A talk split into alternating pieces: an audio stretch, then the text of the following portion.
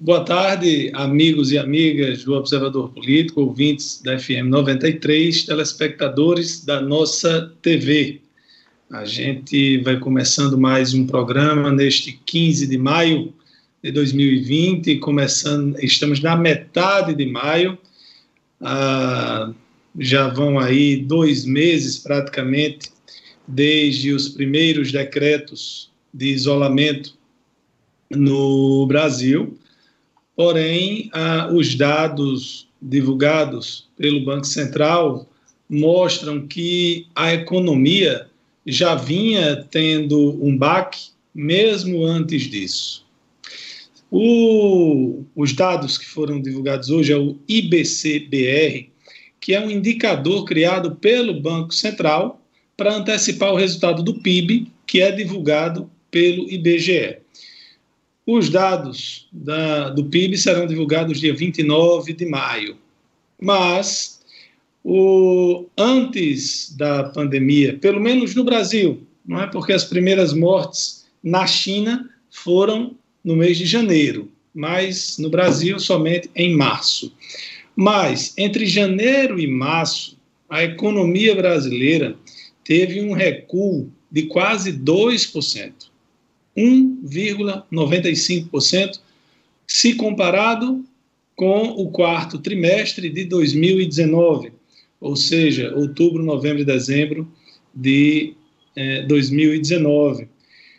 Quando a comparação é feita com o primeiro trimestre lá de 2011, com janeiro, fevereiro e março de 2019, né, no começo do ano, uma, a queda foi menor, mas ainda assim foi queda, 0,28.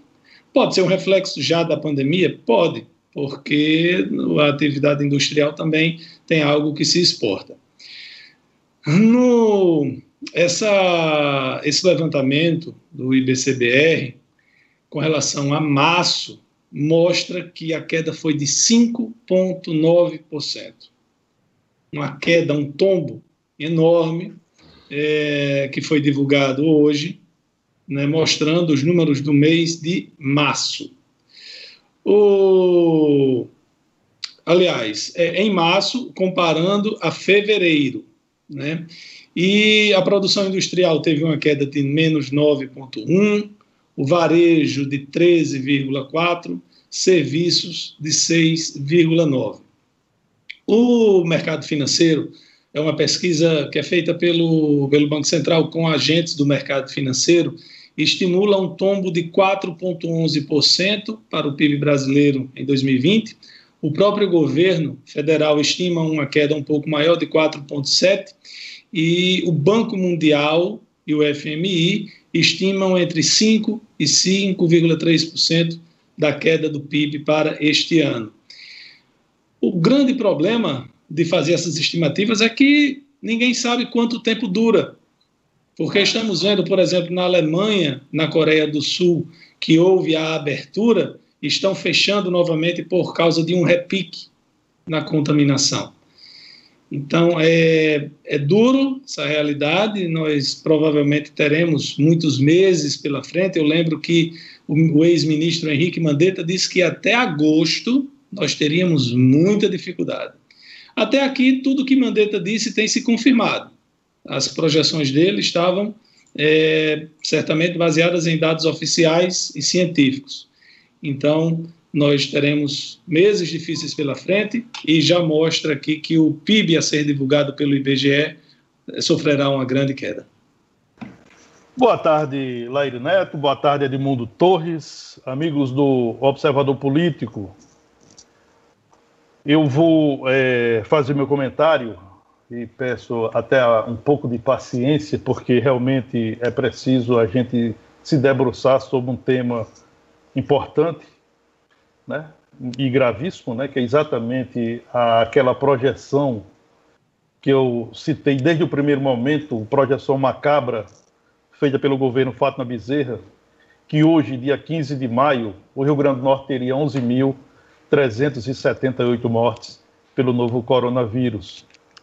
O último boletim da Secretaria de Saúde Pública, divulgada, é, divulgado no início da noite de ontem, mostra que o Estado tem 117 vítimas da Covid-19. numa matemática simples, é, dividindo o número de mortes projetadas pelo governo com o número de mortes confirmadas, o acerto do governo foi de 1,02%. Algo ínfimo para o tamanho da tragédia anunciada. E de logo, um alerta. Qualquer pronunciamento da governadora Fátima Bezerra sobre o assunto, que não seja um pedido de desculpas a milhares de famílias de potiguares que se sentiram aterrorizados, não está pautada pela honestidade. Para entender a gravidade do erro, para não citar um termo mais forte, vamos voltar ao dia 7 de abril, quando a gestão estadual, por meio da CESAP, levou pânico à população ao apresentar projeção otimista na palavra do governo das mais de 1.300 mortes até o dia 15 de maio, no caso hoje. Também afirmou que o Estado teria, nesta data, dois, mais de 2 milhões de infectados e o colapso da rede de saúde pública ocorreria. Hoje são 2.553 casos confirmados e não houve colapso na rede de saúde pública para atendimento a, COVID, a pacientes da Covid-19.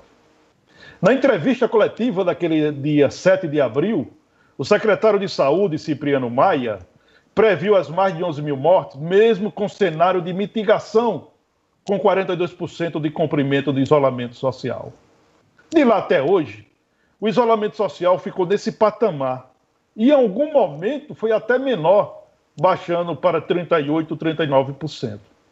Houve uma reduzida adesão às medidas de isolamento social, conforme denunciado e cobrado pelo próprio governo, o que, em tese, elevaria o número de óbitos. Para levar o terror à população, o governo tabulou os números usando modelos mosaic desenvolvido por pesquisadores da Universidade Federal e, da, e do Imperial College London, como se fosse digno jogar com a vida das pessoas usando algo infinitamente distante da realidade do Rio Grande do Norte. Naquele momento, o governo tentava contratar, via licitação suspeita, uma organização social por mais de 37 milhões de reais para cuidar de 100 leitos no hospital de campanha que seria montado na Arena das Dunas.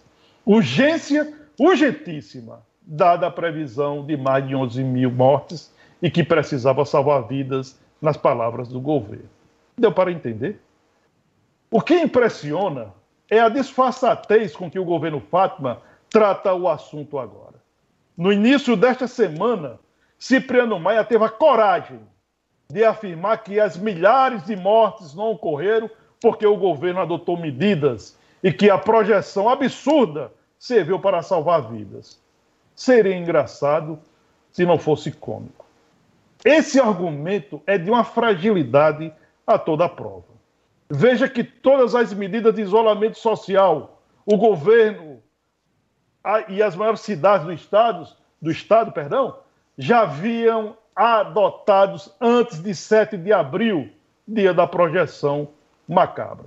Outras medidas mais duras que o governo estadual tentou implementar, inclusive um dia após fazer tal projeção, como o fechamento de supermercados e padarias aos domingos e feriados, sequer foram aplicadas porque a justiça derrubou.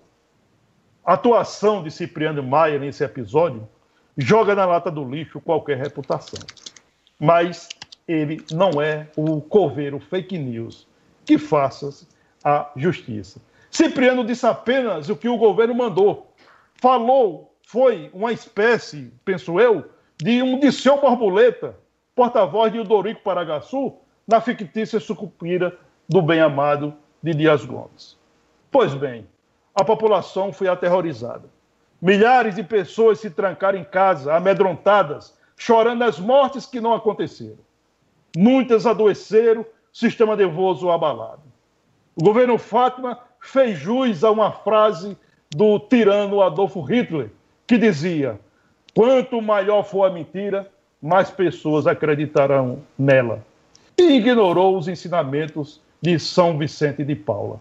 A mentira é o degrau de todos os vícios. Francamente. Ok. É, o nosso comentário inicial não foi possível. Oh, a gente teve um problema aqui no áudio, mas a gente está ok agora. E vamos já chamar Laíre. Estávamos falando exatamente no ministro Nelson Teixe, matéria hoje do Correio Brasiliense, que ele estava reclamando é, que não estava dando certo o, que ele, o trabalho dele, que ele tava, vinha desenvolvendo com o presidente Jair Bolsonaro. O ministro acabou de pedir demissão, nos traz uma preocupação um, é, muito grande. O presidente Jair Bolsonaro é aquela coisa, se não está dando certo, troca. Mas o problema é que a troca de ministro, isso pode desestabilizar o governo, pode levar o presidente a perder o comando da coisa. Eu, eu, é muito preocupante muito preocupante essa situação no Ministério da Saúde eh, aqui no Brasil em função dessa pandemia. Antes de chamar a Laíri aqui, o comentário da Lairinha foi tudo bem, o pessoal tá, foi tudo ok. Foi só o problema meu, o Sérgio já falou, estou voltando aqui. Eu quero fazer um registro aqui, eh, antes de passar, de chamar a Laíri, eh, algo lamentável ontem à noite. Durante, aliás, foi o homicídio de número 77 em Mossoró. 77 homicídios só este ano. E outra noite, durante um assalto no Sumaré, o nosso amigo, colega, advogado, com quem trabalhamos lá no jornal Mossoroense, Lairinho conhece, César Santos também, o nosso querido Eclésio Van Soares, jornalista que é também advogado, perdeu seu irmão mais velho, Aribanaldo, professor, que foi assassinado a tiros por um dos assaltantes e, segundo a informação, nem sequer reagiu. Lamentável, revoltante, a gente não sabe mais nem o que dizer. Nosso abraço aqui a toda a família e os votos de pesar ao nosso querido amigo jornalista e advogado Aclecivan Soares. Ok, vamos agora ao doutor Laíre. Você, Laíre, boa tarde. Nem sempre é o mesmo discurso de quando o candidato é eleito e assume determinado poder. No caso do presidente Bolsonaro, uma coisa simples que não interfere muito na vida de ninguém é que ele dizia: no meu governo haverá mais Brasil e menos Brasília. Hoje o presidente já entendeu que um presidente da República tem que passar mesmo mais tempo em Brasília do que em viagens ao exterior ou a municípios e estados. Um segundo fato com relação ao atual, atual presidente, ele falava em nova política e velha política. Também é mais um discurso de efeito, porque nunca um presidente praticou tanto a velha política como vem fazendo o atual presidente Jair Bolsonaro. Ontem, ele empenhou para liberar, ainda no mês de abril, mais de 6 bilhões de reais em emendas parlamentares. O ano passado, esse empenho não chegou nem a um bilhão, ficou em milhões. Ontem, o empenho foi de mais de 6 bilhões de reais. Claro, é fácil entender que mais da metade dessas emendas irá para o Centrão. Os parlamentares que estão negociando o apoio ao presidente Bolsonaro, sobretudo para evitar a possibilidade de um impeachment. O fato positivo é que estamos vivendo uma pandemia terrível e mais de 3 bilhões de reais, um pouco mais de 3 bilhões, serão destinados para ações da saúde. Nesse fato, há, positividade na liberação dessas emendas. O presidente Bolsonaro é assim mesmo. Pela manhã de ontem, ele disse que o presidente da Câmara queria ferrar o seu governo, acabar com o Brasil. Poucos minutos depois, telefona para Rodrigo Maia ir ao Palácio conversar com ele sobre acerto de contas, sobre acerto de atitudes. É isso mesmo, nós temos que nos acostumar a esse novo estilo. Já tivemos um polo de presidente da República também com atitudes bem extravagantes, bem antes dele, Jânio Quadros, e agora estamos vivendo a era Jair Messias Bolsonaro. Obrigado a todos, um abraço, bom fim de semana e até segunda-feira, se Deus quiser. Bom, a, a loucura do momento, que só pode. não tem outra coisa para chamar que não seja loucura, em plena pandemia, segundo o ministro da Saúde que sai. E a gente faz um, eu faço a seguinte análise. Na eleição, o presidente Jair Bolsonaro disse: Eu não entendo de economia, eu vou chamar um ministro que entenda. Eu não entendo de, de saúde, eu vou contratar um ministro, chamar um ministro que compreenda, que entenda. Não vou me meter. Eu lembro bem da entrevista que o presidente deu após convidar Sérgio Moro para ser ministro da Justiça, onde ele disse: é porteira fechada, eu não vou indicar ninguém, eu não vou me meter nas nomeações. O que nós estamos vendo do Jair Bolsonaro presidente é outra coisa completamente diferente. Luiz Henrique Mandetta saiu por quê? Porque era a favor do isolamento, porque defendia a, a, a, o afastamento social para poder salvar vidas, e Bolsonaro não. Nelson Tais, também médico, não deu tempo nem esquentar a cadeira. Mas ele, por exemplo, se recusou a autorizar, mudar um protocolo do SUS para o uso de cloroquina, o uso indiscriminado de cloroquina, mesmo no início do tratamento contra o coronavírus. Ora, Nelson Tais conhece vários estudos no mundo inteiro, não é coisa de Lula, não é coisa de oposição a Bolsonaro. No mundo inteiro, estudos estão mostrando que a cloroquina não aumenta o número de o índice de recuperados. Tanto tem pessoa que tomou cloroquina e saiu do coronavírus, como tem pessoas que não tomou a cloroquina e saiu do coronavírus, se curou, como tem pessoas que morreram com e sem cloroquina. Na segunda-feira, o ministro foi humilhado. Ele ficou claramente constrangido quando o presidente, sem consultá-lo, colocou academias, salões de beleza e barbearia no rol de serviços essenciais também na questão do isolamento, o ministro tem defendido o mesmo que Mandetta defendia, questão do isolamento, e o presidente é contra. E o que é que o presidente faz? Ele faz a pessoa sair. Ou ele demite, ou obriga a pessoa a pedir demissão com a humilhação, por exemplo, que impôs a Tais na segunda-feira. E segundo a revista Veja, o, o, o presidente Jair Bolsonaro chamou o general Eduardo Pazuello número dois da saúde para que ele assumisse a, o Ministério da Saúde. Caso isso se concretize, é mais um é, general à frente dos ministérios. Não é que o general não tenha competência, mas será que só tem competência general? Os generais? Será que Mandetta era incompetente, que Taxa é incompetente? Todos os ministros que discordam de Bolsonaro por, baseado no, no critério técnico, eles discordam baseado em critérios técnicos, eles não podem, não têm competência. É uma situação muito complicada e, e, em plena pandemia você trocar já duas vezes de ministro da Saúde. Eu não tenho conhecimento de nenhum caso no mundo que tenha acontecido isso. Olha, é, o presidente Jair Bolsonaro, ele primeiro, antes de nomear um novo ministro, ele tem que chamar o convidado e dizer o seguinte: você tem que falar de público que é a favor da cloroquina. Que é para eu não ficar mudando de ministro. Eu estou falando isso. E do fim forma... do isolamento também, né? É, isso. Olha, você tem que defender as minhas ideias. Você não tem que defender a, a, a, os estudos científicos e de autoridades da saúde mundial. Você tem que defender as minhas ideias. Ele tem que fazer isso.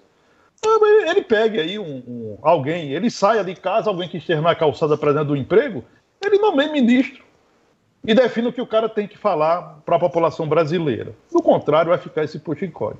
Agora, é uma crise que só vem a agravar uma, um, a agravar uma situação é, que a gente precisa de paz, a gente precisa de tranquilidade, principalmente de um presidente da República, para conduzir um processo de enfrentamento a uma pandemia que tem desafiado todo o planeta.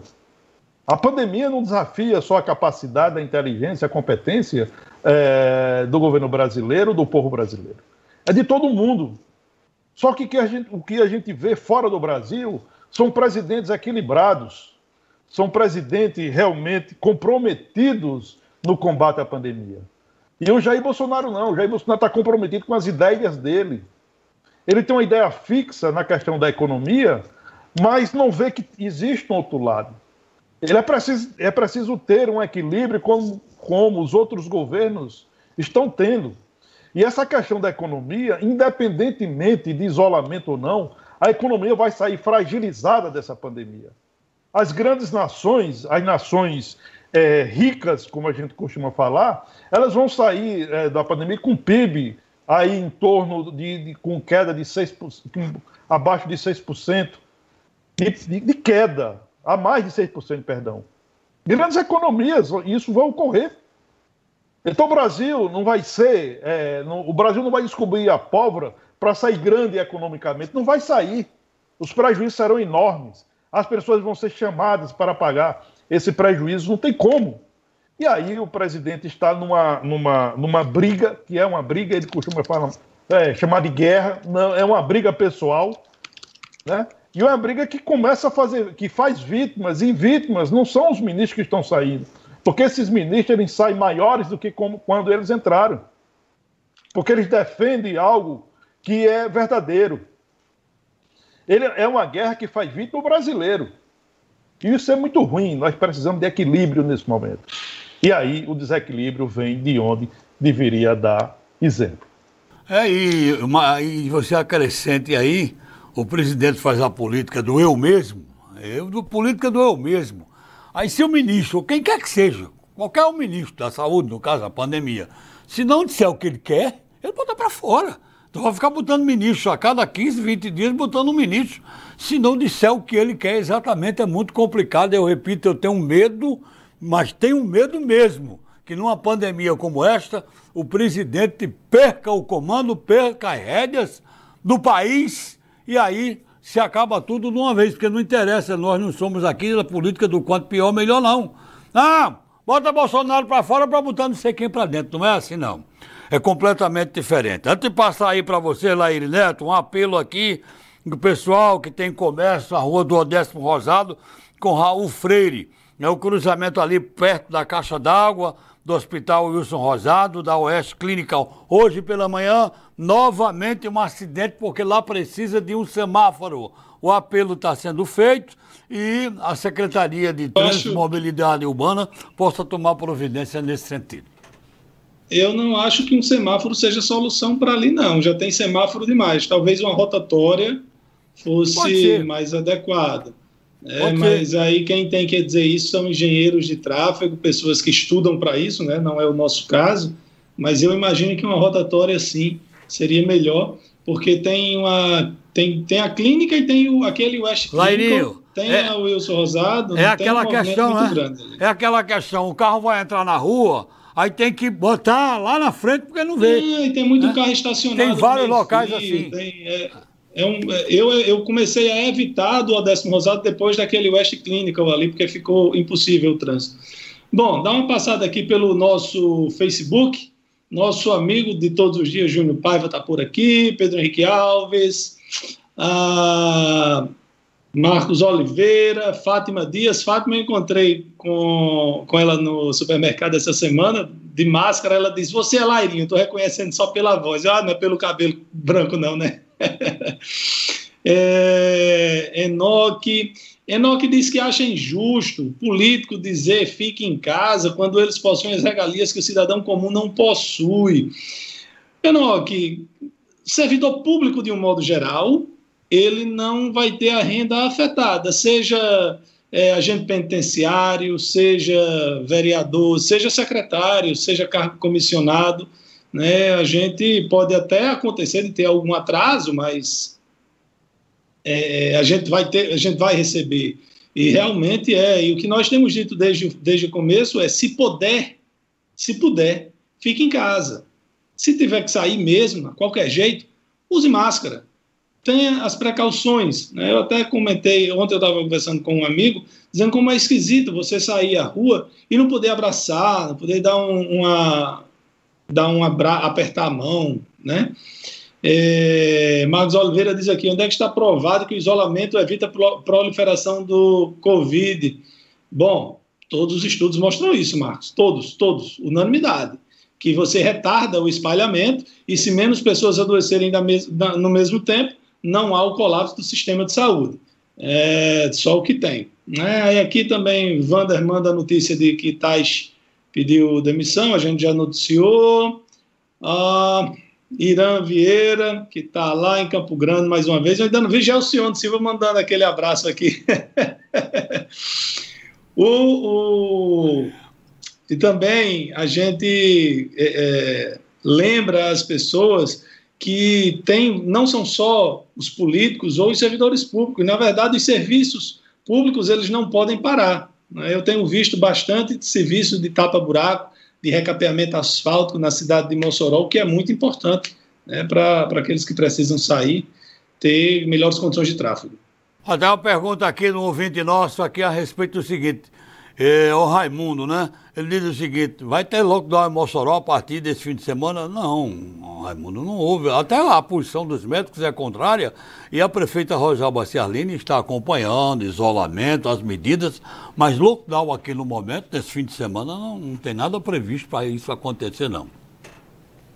É, César, com licença aqui, só, é, Emanuel Lourenço, do Inocop, diz assim que a opinião dos, da nota lá do Sindicato dos Médicos é a favor do uso da cloroquina, em quem acreditar, em Lairinho ou no presidente do Sindicato dos Médicos.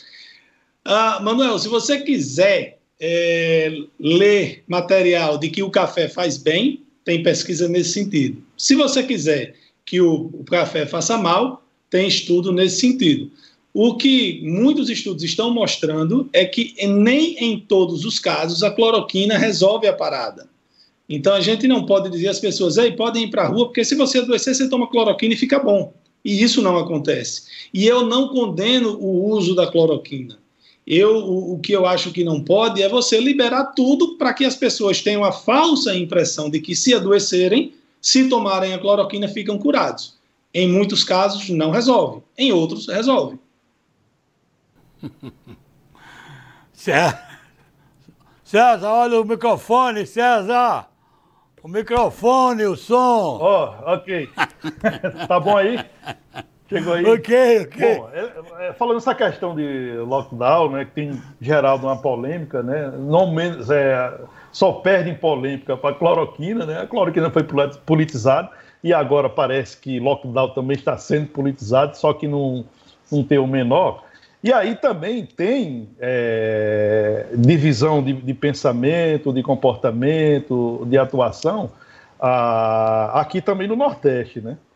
Olha, o coordenador de Laboratório de Inovação Tecnológica de Saúde do Rio Grande do Norte, Ricardo Valentim, ele não faz mais parte do comitê científico do consórcio do Nordeste, criado para orientar os governadores nordestinos na ação de contenção à pandemia do novo coronavírus. Valentim, em nota é, que ele emitiu à Sociedade Potiguar, diz que decidiu sair por discordar da maneira como os trabalhos vêm sendo conduzidos. Ele diz também na nota que muitos encaminhamentos realizados neste comitê estão dentro de uma bolha científica, palavras de Valentim, distante da realidade social, econômica e de saúde do Rio Grande do Norte. O consórcio de governadores foi formado para fazer oposição ao presidente Jair Bolsonaro, isso é fato. É, e aí, a partir do Nordeste, no Nordeste. Todas as ações do consórcio do Nordeste batem de frente com o governo federal. Em relação ao coronavírus, o consórcio dá sinais de que defende um lockdown em toda a região, em alguns estados, o lockdown já, já foi decretado. Mas é, tem aí um cenário radical que o Ricardo Valentim combateu. Ricardo Valentim, inclusive, na sua última entrevista dada ontem, que inclusive a gente produz hoje no Jornal de Fato, ele se posiciona contra um lockdown no Rio Grande do Norte, destacando que primeiro é preciso fortalecer as medidas restritivas que estão em vigor, como o distanciamento social decretado por Estado e, por, e pelos municípios. Essa posição bateu de frente com a posição do cientista Miguel Nicoleles, que é uma espécie de papa do Comitê Científico do Consórcio Nordeste. Miguel Nicoleles, inclusive em entrevista recente, defendeu abertamente que seja decretado lockdown em Natal e Mossoró. Daí, muito provavelmente, está aí o sentido da saída de Ricardo Amorim do Comitê Científico do Consórcio do Nordeste. Microfone, o microfone. O microfone. Eita danada, porque quando eu vou digitar aqui, aí Luciano reclama que o som do meu teclado. O som do meu teclado sai no, na tradução, eu desabilito. Mas eu estava lendo aqui uma matéria ah, de, uma, de um estado indiano, referência em políticas públicas, onde, apesar de ter 35 milhões de habitantes, e a Índia é um país miserável como o Brasil, pobre como o Brasil. E só nesse estado tem 35 milhões de habitantes e apenas quatro mortes por coronavírus. Foi o que eles fizeram: teste em massa, monitoramento daqueles que apontavam doença e isolamento. Vejam como o teste em massa, que não acontece no Brasil, é necessário. O monitoramento, você não monitora se não tem o teste. E o isolamento, a gente vê todo santo dia o presidente dizendo que tem que acabar com o isolamento. E por falar em presidente, na, na, na, na reunião que o ministro, que o ex-ministro Sérgio Moro citou, como que seria prova de que Bolsonaro tentou interferir na Polícia Federal, ele usou ah, na, as transcrições que estão aparecendo. Veja só, uma das frases do presidente: Eu não vou esperar, vou dizer a palavra, foder minha família. Vai trocar. Se não puder trocar o chefe, troca o chefe dele. Se não puder trocar o chefe, troca o ministro. Fecha aspas. Aliás, continua. Vou abre aspas. Vou interferir. Ponto final. Não é ameaça, é uma verdade. Fecha aspas. O chefe que ele diz aqui, se ele não puder trocar, é o, a pessoa da Polícia Federal no estado do Rio de Janeiro. Se não puder trocá-lo, troca o chefe dele, que seria Valeixo, o chefe da Polícia Federal. E se não puder trocar Valeixo, troca o ministro, no caso Sérgio Moro. Trocou o ministro, trocou o chefe da Polícia Federal, trocou o, chefe, o responsável, o superintendente da Polícia Federal no Rio de Janeiro. E o presidente disse diversas vezes que o filho, nenhum filho dele era investigado pela Polícia Federal no Rio de Janeiro. Faltou com a verdade o presidente. O filho Flávio está sendo investigado, pela, pelo menos estava, pela Polícia Federal a pedido de um juiz eleitoral lá do Rio de Janeiro. Esse pedido foi feito umas duas semanas antes dessa fatídica reunião. Olha, estamos recebendo Olha, aqui a é... informação, César, só um minuto, a informação aqui é o seguinte, que Osmar Terra, a Globo News já teria anunciado Osmar Terra como ministro. Será que dessa vez ele vai? E tem uma colocação aqui, um amigo está perguntando... Osmar Terra, dentre outras coisas, defende que a Terra é plana, que a Terra não é redonda. Ó, o, a outra aqui, a respeito da cloroquina, Lairinho. É, uma, um amigo está perguntando aqui o seguinte, a gente aqui não é médico, eu, eu tenho que perguntar, doutor Laíra, algum médico aqui. Se olha, a cloroquina, se não for para a doença determinante para seus, seus ativos, ela pode matar instantaneamente. A gente precisa confirmar isso, verdade? Não, não, não é matar instantaneamente, Edmundo, é porque é, ela pode provocar tanto a cegueira, pode prejudicar a visão, como né? ela pode também provocar ataque cardíaco. Pode. Não é que aconteça, tomar e acontecer. Mas qualquer remédio, gente, qualquer um, é para ser tomado somente com prescrição médica. É, não, você não pode, ah, eu estou tossindo, estou com febre, acho que estou com coronavírus. Joga um, uma cloroquina para dentro, como você faz com remédio para dor de cabeça ou um relaxante muscular. Não, pelo amor de Deus. Se o médico receitar, obviamente, use, mas de acordo com a prescrição médica. Olha, nessa questão da, do vazamento, né, que já, já, foi, já vazou parte da, da, do vídeo né, daquela reunião ministerial, é, isso está muito claro e não há como combater é, a verdade. O ex-ministro Sérgio Moro falou a verdade. Tudo que o ministro, ex-ministro Sérgio Moro disse verdade, está comprovada. O ministro disse que estava saindo porque o presidente estava interferindo na Polícia Federal, queria é, mudar, trocar o superintendente da Polícia Federal no Rio de Janeiro, como de fato foi trocado, para proteger a família e os amigos. Isso não tem o que se combater, é pura verdade o presidente está querendo interferir e já está interferindo na Polícia Federal.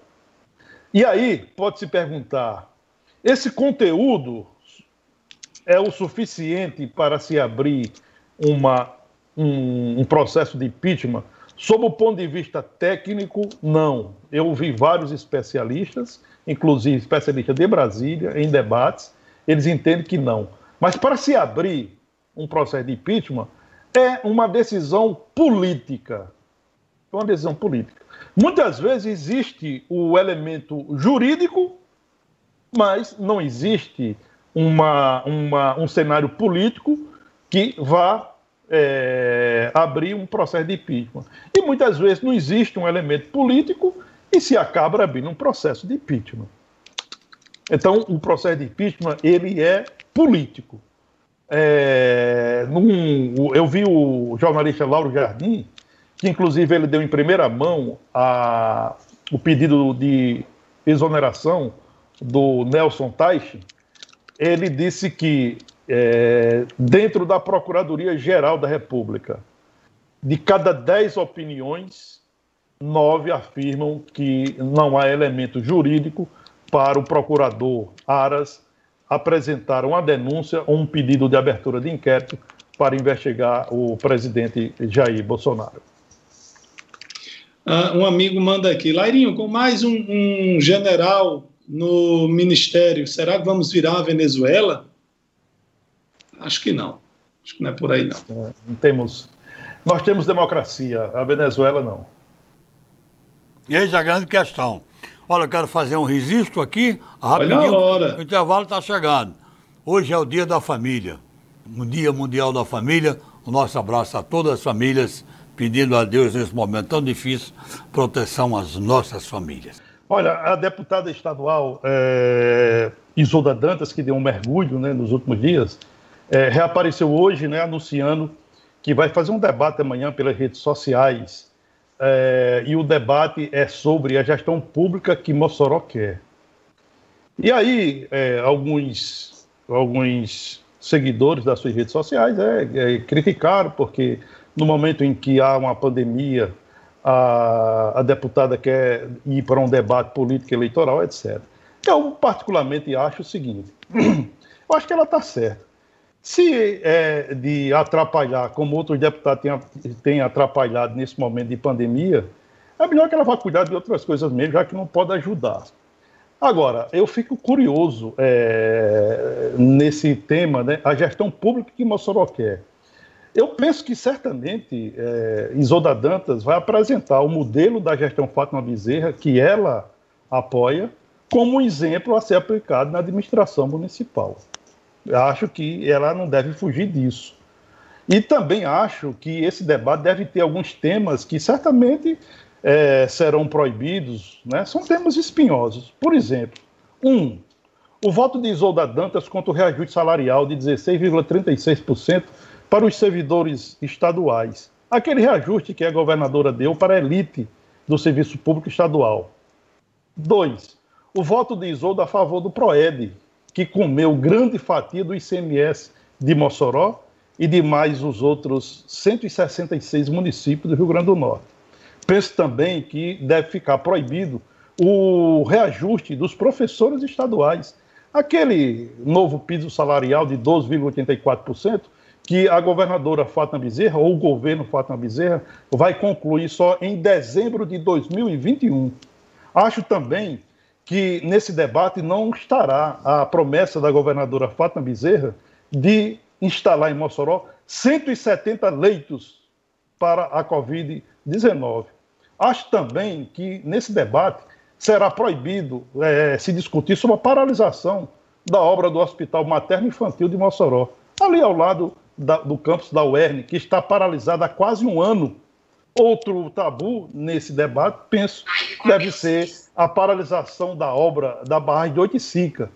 Mesmo o governo tendo recebido 50 milhões de reais, dinheiro que estão em caixa, que foram transferidos pelo governo federal. E que essa paralisação, segundo a construtora responsável, vai culminar com a, o desemprego de 353 trabalhadores. Pois bem, o debate online é, de Isolda terá participação do advogado Paulo Linhares, e do secretário de Planejamento do Estado, Aldemir Freire. Será realizada amanhã, a partir das 10 horas, através do Instagram da deputada e do Facebook do PT. Ah, meu Bom, amigo. Ah, eu, hoje pela manhã, o presidente Jair Bolsonaro, mais uma vez, deu aquela demonstração de educação e respeito pelas pessoas, ao ser questionado pelos repórteres é, que estavam ali na frente do Palácio do Alvorada e perguntando: bom, mas o senhor falou Polícia Federal? Não, eu não falei Polícia Federal, falei PF. Mas PF significa o quê, presidente? Polícia Federal. Então o senhor falou Polícia Federal. Não, olha, isso que você está fazendo é uma palhaçada. E acabou a entrevista e saiu.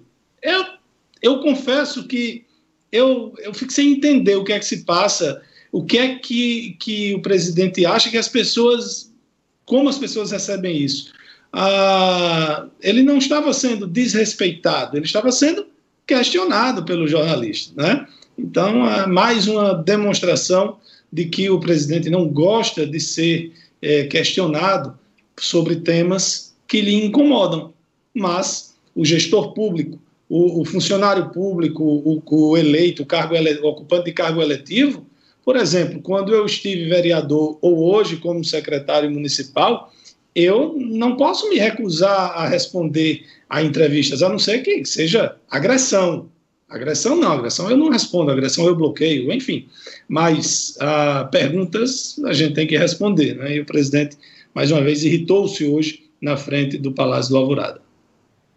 O pessoal ficou aqui até curtindo, blogueiros e tal, com essa história que o presidente, a PF, Polícia Federal, aí entraram na história do prato feito, né? Acharam que o presidente quis, de propósito, chamar realmente a Polícia Federal misturando as coisas. Aí, todo falatório, meu amigo, é muito complicado. Um abraço a Isná, Zeneide, que estão ligados com a gente aqui no Observador Político. E Edmundo, arrisca dizer quem é o. Quem pergunta ao João Neto, quem é o próximo ministro? Estão dizendo aí que é Osmar Terra. O que diz Não, o quê, Lairinho? Já tem três nomes aqui na, na Bolsa de Apostas. É. Tem uh, o Osmar Terra, que, dentre outras coisas, defende que a Terra é plana. Tem a Nise Yamaguchi, que é uma médica, é, como médica ela é bastante respeitada. Ela, qual é o, o, o que é que lhe cacifa para ser ministra da Saúde? Ela desde o começo defende o uso da cloroquina indiscriminado não, em toda, em qualquer fase da, do tratamento. E ela está neste momento no Palácio do Planalto é, em um evento promovido pela ministra Damares Alves. E aí, quando terminou o compromisso com Damares, ela foi para o gabinete de Jair Bolsonaro.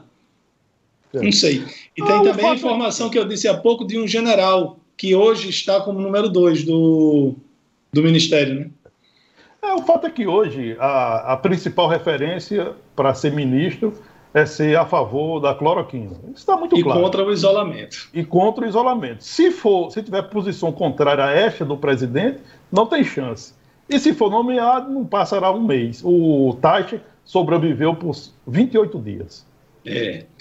Bom, trazer uma notícia boa, notícia que sai totalmente aí do nosso noticiário político e de Covid, né? O DEPEN eh, abriu, o, o, Departamento Penitenciário Nacional publicou na terça-feira edital para concurso de 309 vagas de nível médio e superior, com salários iniciais de 6 mil para agente federal de execuções penais e 5.865 para especialistas.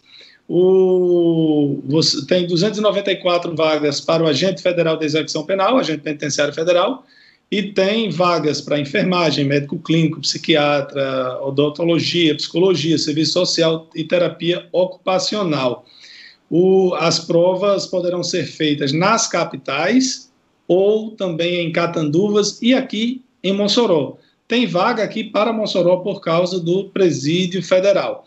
Ah, quem quiser pegar mais informações, aí está no, no site do G1RN, esse concurso, salário inicial bom, 6.023, certamente tem mais algumas vantagens, plano de saúde, salubridade, periculosidade, alguma coisa nesse sentido. Então, aos concurseiros de plantão, abram o olho. Está perguntando aqui se o ministro Paulo Guedes, numa reunião acontecida no mês passado, reunião ministerial, é, inclusive isso aqui, essa notícia me parece ser procedente mesmo. Mas não se deu muita propaganda, muita divulgação a ela não. Que o ministro Paulo Guedes teria dito que é preciso vender logo, aí disse um palavrão desse tamanho, o Banco do Brasil. Vocês acreditam nisso? Exatamente. Não, foi nessa reunião que o vídeo está lá no Supremo. O ministro disse que tem que vender logo a porra do Banco do Brasil. É. Vamos trazer para uma notícia é, importante né, para Mossoró. Desde a tarde de ontem, o Hospital Regional Tarcísio Maia né, está é, tá funcionando com cinco novos leitos de UTI para pacientes da Covid-19. É, segundo a direção do hospital, e aí esse número me chamou a atenção, são 15 leitos é, funcionando para a Covid, para a Covid, perdão, Covid-19. Só que na semana passada, é, a gente divulgou, toda a imprensa divulgou, e, é, com base na informação do hospital, eram 17 leitos para pacientes com Covid. Então, se foram abertos cinco novos leitos, nós temos 22 e não 15, como o hospital publicou. Agora, eu quero entender que esses 15 leitos fazem parte daqueles 20 que foram construídos pela sociedade civil organizada, que no primeiro momento o governo do estado abriu 10, eles começaram a funcionar no dia 7 de abril, no dia da entrevista da projeção macabra, 10 leitos foram abertos, e agora, é, dia 15 de maio, no dia que teríamos mais de 11 mil mortes, graças a Deus, era só invenção do governo, terrorismo do governo, nós, é, foi aberto cinco leitos. Faltam os outros cinco leitos construídos pela sociedade civil organizada. Vale aqui a gente ressaltar e lembrar que no dia 30 de março, a governadora Fátima Bezerra, naquela teleconferência com a prefeita Rosalba Ciarline, anunciou 170 leitos para cuidar de pacientes da Covid em Mossoró. 170. Até aqui foram abertos 15 no Hospital Regional Tarcísio Maia, 15 leitos construídos e instalados pela sociedade civil organizada. E foram abertos leitos do Hospital de Campanha, que não foi uma, que não foi uma medida exclusiva do governo do Estado, e sim de uma parceria firmada entre Ministério Público Estadual, Ministério Público do Trabalho, Prefeitura de Mossoró, APAMI e Governo do Estado. Portanto, o governo precisa trazer esses leitos para Mossoró. Prometeu, tem que cumprir a palavra. E o, e o moçoroense não pode deixar passar em branco. Por quê? Porque Mossoró está recebendo pacientes da Covid aqui para tratar desses pacientes de mais de 60 municípios na nossa região. Bom, hoje pela manhã, a Polícia Federal visitou endereços ligados ao deputado federal delegado Pablo, do PSL lá do Amazonas. Ele é, ele é ligado ao presidente Jair Bolsonaro. Ele é delegado licenciado da Polícia Federal e a apuração, segundo a apuração, ele teria se aproveitado de informações obtidas em investigações para viabilizar o agenciamento de venda de uma empresa para sua mãe. A operação batizada de Seronato foi deflagrada pela Polícia Federal do Amazonas, chefiada por Alexandre Saraiva. Mais uma operação da polícia na rua, hein, César? Pois é. é. Mas é o seguinte, ó, nós vamos ter, não tenha dúvida, nós vamos ter uma espécie de, de, de corona-jato não, mas essa não tem nada a ver com o coronavírus. Não, eu não. sei, eu sei, mas é, a gente, nós vamos ter sim. Né? É muito dinheiro, é muito dinheiro. Olha, o, o, o que eu me preocupo é o seguinte: nós temos uma montanha de dinheiro nas mãos de gestores públicos, gestores estaduais, municipais, eu não estou citando o nome, e essas e as, é, prefeituras e, e governos estaduais, eles não têm a obrigação fiscal desse ano. A pandemia tirou a obrigação fiscal. O que está acontecendo é o quê? Uma montanha de dinheiro que vem da União, que vem do cofre da União, chega a estados e municípios, esses governantes tendo a, a honradez, a seriedade, a honestidade, vão aplicar esse dinheiro de forma honesta. Mas é um convite para os corruptos.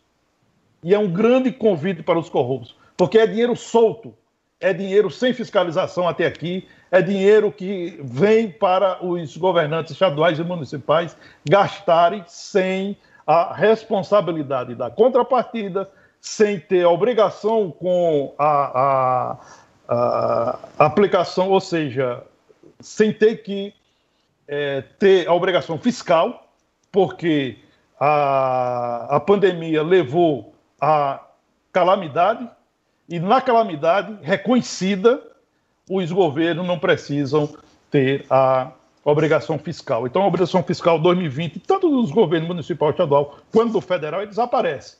Inclusive, o Mansueto Almeida, que é o secretário do Tesouro Nacional, ele disse ontem que pelos próximos anos, neste e pelos próximos anos, o governo federal não terá como é, respeitar a regra de ouro. Isso é muito preocupante. O pessoal está perguntando aqui. Uma informação aqui, antes da gente encerrar. Uh, uma das primeiras ações do governo federal para o enfrentamento à crise foi o anúncio de um empréstimo a juros baixos, com alguns meses de carência, para que as empresas pagassem a folha de pagamento dos seus funcionários. Para você ter acesso a esse dinheiro, você teria que se comprometer a não demitir nos próximos meses, uma série de, de garantias e restrições. O governo disponibilizou 40 bilhões de reais, 40 bi, com B de bola.